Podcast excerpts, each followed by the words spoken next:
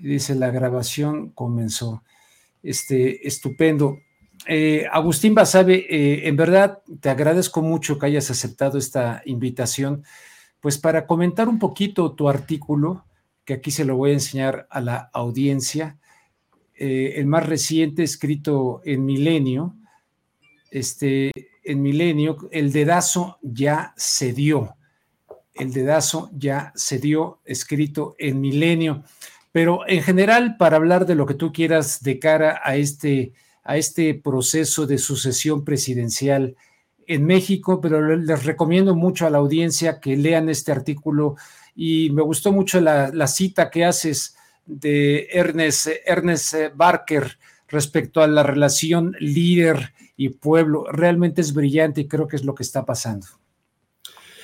Sí, mira, e, es, es un, Barker es un politólogo británico ya de hace muchísimos años. Debe haber escrito por allá de los años 40 del siglo pasado. Sí. Y, eh, esa, ese particular eh, tesis que él, que él eh, esgrimió desde entonces, en el sentido de que la, la representación en el populismo se invierte y que no es el líder el que representa al pueblo, sino el pueblo el que representa al líder, porque, porque es la voluntad del líder la que abraza el pueblo y, suscribe.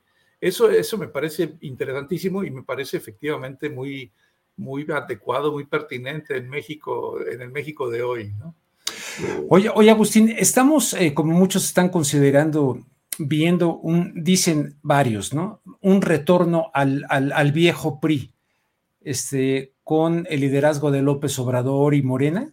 ¿Tú lo ves así? Sí, pero hay que precisar. Yo creo que es un, un retorno eh, parcialmente al, al, PNR y parcialmente al PRM. O sea, ah, a ver, eh, es un retorno al callismo en el sentido de que yo creo que el presidente López Obrador quiere instaurar un neomaximato, eh, es decir, quiere él, tras bambalinas, seguir mm, guiando, digamos, eh, al país, como lo hizo Calles con los presidentes que puso. Ya ves que incluso había el, el refrán aquel de que porque Calles vivía cerca del castillo de Chapultepec y decían cuando pasaban por el castillo de Chapultepec decían aquí vive el presidente, el que manda vive enfrente. Eh, este, pues eh, a lo mejor ahora vamos a decir eh, cuando la gente pase por Palacio Nacional, aquí vive la presidenta, el que manda vive en Palenque. entonces, en ese, en ese sentido es un retorno al PNR. Y luego, en otro sentido es un retorno al PRM porque él suscribe muchas de las posturas ideológicas del cardenismo. Em, sin embargo, Cárdenas, hay que decirlo, se retiró de, veras. Cárdenas terminó su sexenio y se fue y ya no participó. Bueno, lo invitaban, incluso fue secretario de Estado, pero, pero él hizo un gran esfuerzo por, por no eh, interferir como lo hizo su, su predecesor, su mentor Calles. Em, y sí, sí hay una influencia priista eh, eh, en Morena, pero hay también una influencia perredista muy marcada, quizás mayor, porque el, el, PRD, como tú sabes, es un partido de tribus, es un partido muy heterogéneo, eh, y creo que se está replicando esa, esa naturaleza en, en, Morena, un partido de diferentes grupos, de diferentes tendencias, cuya única argamasa es López Obrador, como en su momento eh, lo fue para el PRD la figura de Cuauhtémoc Cárdenas y después el propio López Obrador. Eh, entonces hay, hay, yo creo, eh, genes tanto del PRI vía PNR, PRM y también posteriores a, 1946 y también hay genes perredistas en, en, Morena y en lo que está haciendo el propio Andrés Manuel López Obrador, que pues sí, para mí es un hombre peculiar, es difícil de encasillar, yo digo que es un ornitorrinco ideológico, eh, eh, pero sin duda es un populista. Eh, es, un populista sui generis, pero es un populista. Carlos Castillo Peraza, alguna vez sobre el PRD, ahora que lo citas, me dijo, el PRD no es un partido, Rubén, es la sombra de un caudillo. ¿Morena es algo parecido? Sí, sí, lo es. es la sombra de, del caudillo López Obrador, este, no se ha institucionalizado, porque además a los populistas no les gusta que sus movimientos se institucionalicen, ellos no les gustan las camisas de fuerza de las instituciones, les gusta el poder personal. Em, por eso yo siempre he dicho a quienes dicen que el Obrador es un estatista, le digo, no, no, no, un estatista quiere un Estado fuerte, López Obrador quiere una, un hombre fuerte, quiere ser mm. el hombre fuerte, eh, no el Estado fuerte, porque todo el Estado, sus estructuras, las, normas, la ley, son eh, cortapisas, son acotamientos a, la voluntad del líder. Eh, yo he dicho también en ese sentido que Andrés Manuel López Obrador quiere ser Sancho en la ínsula barataria. esas decisiones casuísticas sobre las rodillas, que toma el líder eh, más allá de lineamientos normativos o incluso de políticas públicas.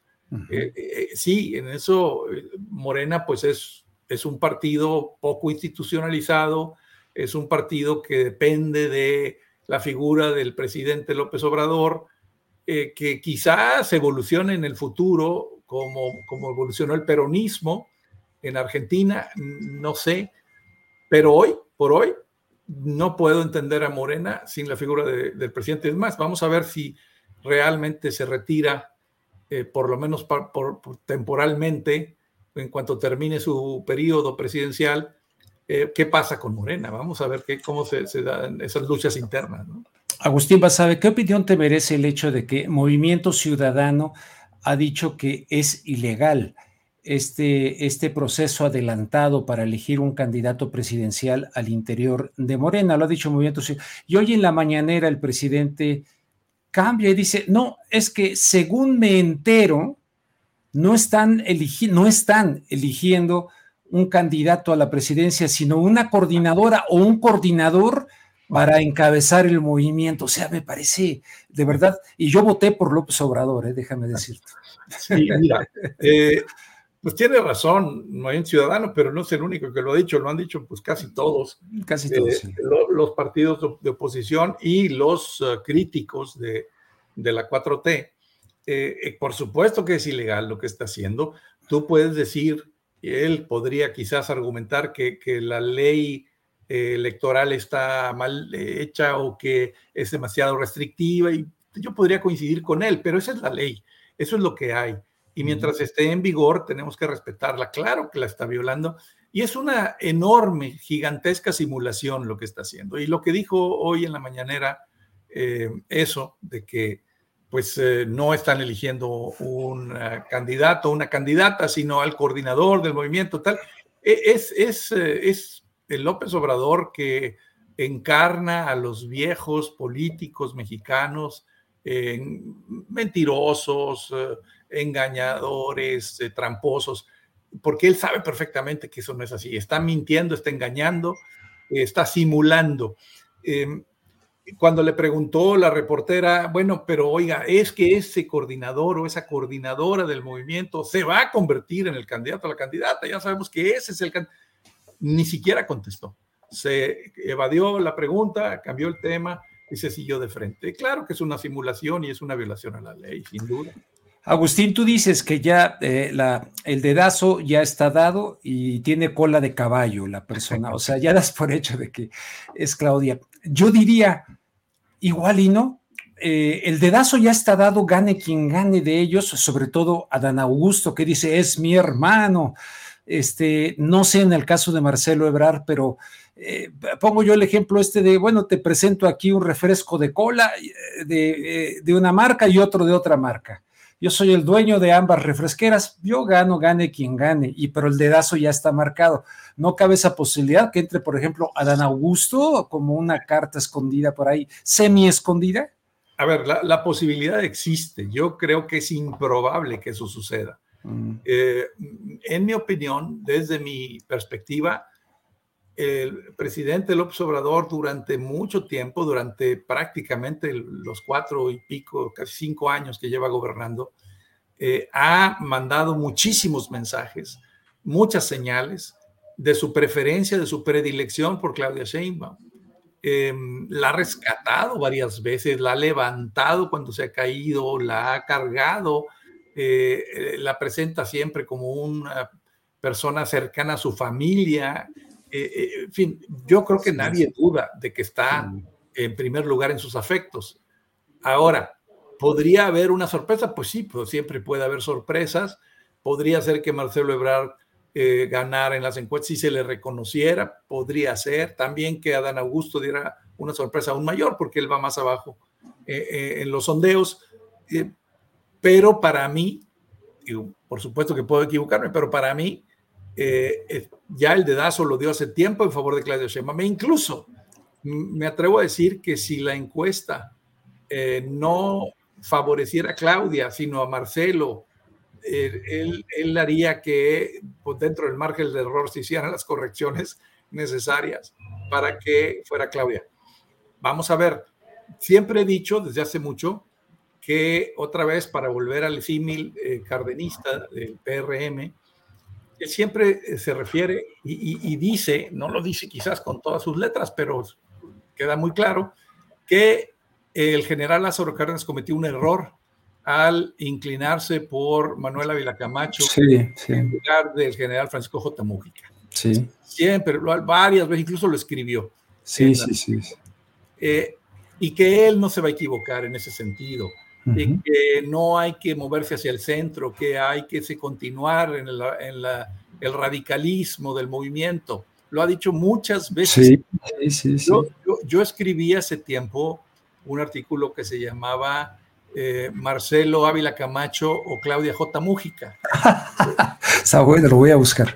Y, eh, lo escribí dos, uno en proceso, no me acuerdo el título, y otro en milenios, con, con ese tema y hacerla, haciendo la comparación de uno con, con otro en, en, eh, términos históricos y lo que, lo que representan dentro de sus movimientos. Y él ha dicho una y otra vez, no hay que correrse desde el centro, hay que seguir. Prácticamente la única crítica que le hace a Lázaro Cárdenas es esa, eh, que, que, haya elegido a Ávila Camacho y se haya moderado. Ahí dice, se echó a perder la revolución prácticamente, palabras más. Entonces yo creo que su inclinación es... También he dicho yo a lo largo de estos años que podría haber una circunstancia excepcional, un problema económico en el país, un problema muy serio con con los empresarios o con la, eh, no sé, eh, digamos, lo que pasaba más o menos en la época de Cárdenas, que el país estaba... Claro, claro. Se nos olvida, pero en 1938-39 el país estaba eh, en, turbulencia, había muchas huelgas, había muchos problemas con los empresarios, etcétera. Y el general Cárdenas dijo, yo no quiero estirar la cuerda más hacia la izquierda y romperla. ¿Podría pasar eso algo, algo parecido en México? Sí, podría pasar. De aquí a eh, agosto, septiembre, lo dudo. Agustín, eh, ¿Claudia garantizaría la continuidad de la llamada cuarta transformación o eh, o, se saldría en un momento dado para poner su sello, eh, imponderables factores eh, que en el camino digan, pues esto tiene que, o, o, sí garantiza, y por lo tanto se podría dar esta inspiración callista de la que tú hablas, ¿no? Bueno, es la que más cerca está de la ideología, el proyecto de López Obrador, sin duda. Ahora, creo que Claudia Sheinbaum, este, eh, ahora sí que es mujer y nada del humano le es ajeno, para parafrasear a, a, Terencio, eh, y que ella también va a sentir la necesidad, la pulsión de asumir a cabalidad el poder. Eso siempre sucede, por más que los presidentes se, se esfuerzan por escoger a un sucesor dócil, leal, eh, en fin, fiel hasta, hasta la ignominia, pues siempre hay eh, la naturaleza humana de asumir el poder y, también puede suceder eso con Claudia Sheinbaum, incluso con Claudia Sheinbaum. Y si hay problemas económicos, incluso financieros en el país, el próximo sexenio, y ella es la presidenta, pues también va a tener problemas ya no solo de que quiera o no quiera, sino de que va a tener restricciones presupuestales, por ejemplo, para seguir manteniendo los programas sociales de López Obrador. Todo puede pasar también ella se puede alejar. Pero creo que el presidente eh, Andrés Manuel Observador tiene un control, tiene un control, además de su popularidad y, de que escoge, en este caso, si mi tesis es correcta, a una persona sin capital político propio, como es Claudia, tiene también el, instrumento de la revocación de mandato. No se nos olvide. Eh, el instrumento de la revocación de mandato que él empujó tanto, lo tiene para que si a mitad del camino eh, quien esté ahí no está siguiendo sus dictados, pues él da la señal de, revocarle el mandato y va para atrás. Sí. Oye, Agustín, eh, yo leí un artículo tuyo que hacía referencia a la ley de hierro de la oligarquía. Eh, incluso hay un audio por ahí, creo que era de Milenio. Y dice aquí que esto de la ley de hierro de la oligarquía, eh, primero que es una ley de hierro, y dice, ella hace referencia a un principio inevitable que aplica a la conducta humana, sucesos que son inexorables, una especie de leyes que intentan describir lo que sucede aplicando principios expresados como si fuesen imposibles de evitar. Pero en fin, eh, dicen un principio que se propone eh, que se propone es inevitable y que afecta a toda organización sin excepción. Ella será gobernada sin remedio por una minoría. La especialmente llamativo es que la ley aplica también a organizaciones que se suponen democráticas, incluso las más extremas. Y por ahí viene, tú conoces mejor que yo esta, esta tesis. ¿Esto ocurre también con, con Morena?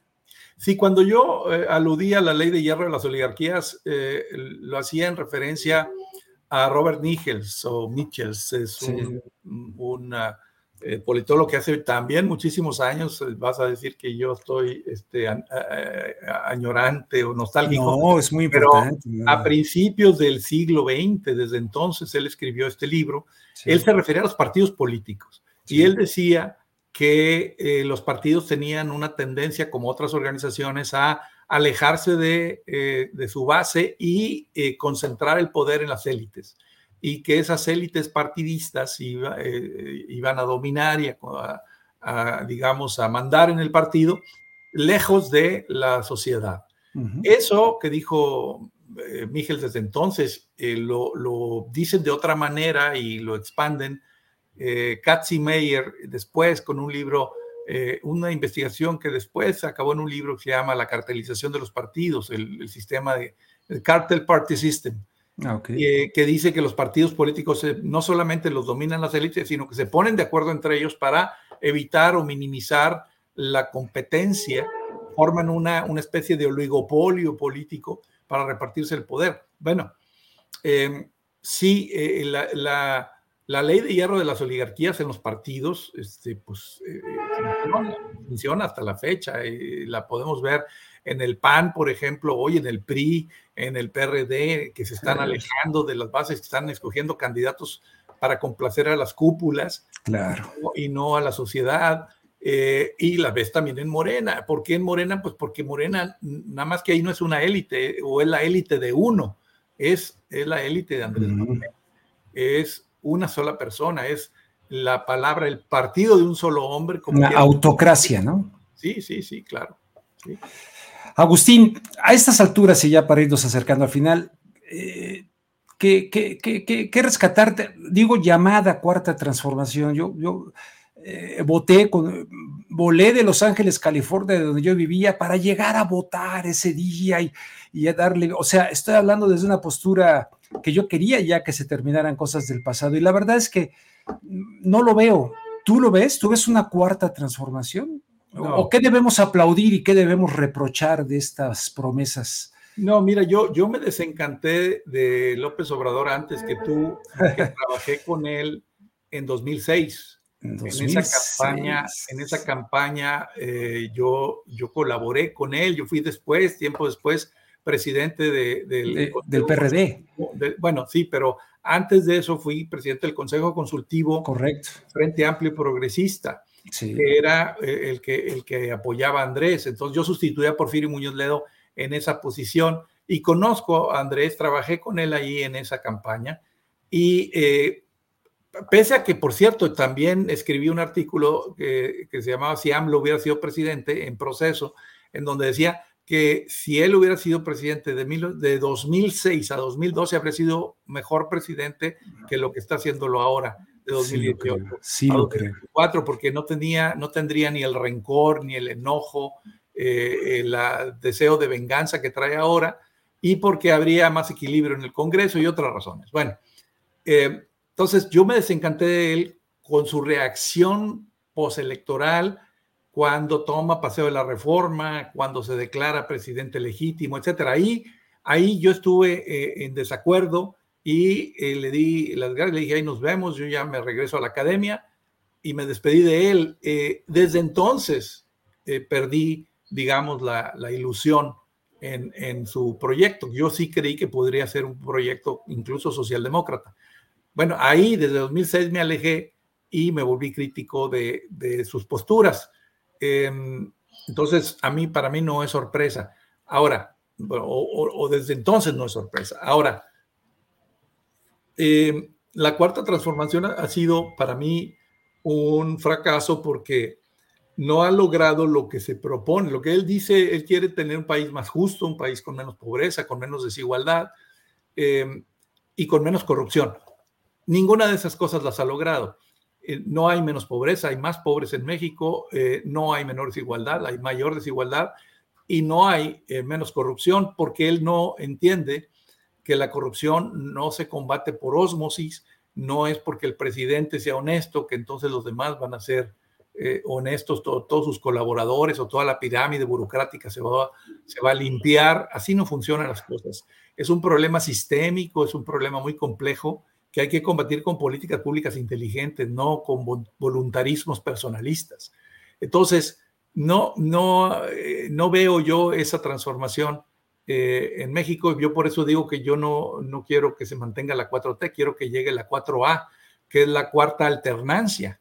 La, la, cuarta alternancia, que, que, acuérdate, la primera fue en 2000 con, con Fox. Con, con Fox en 2012 con Peña Nieto, la tercera fue en 2018 con López Obrador. Bueno, yo quiero una cuarta alternancia, una 4A eh, en este próximo año.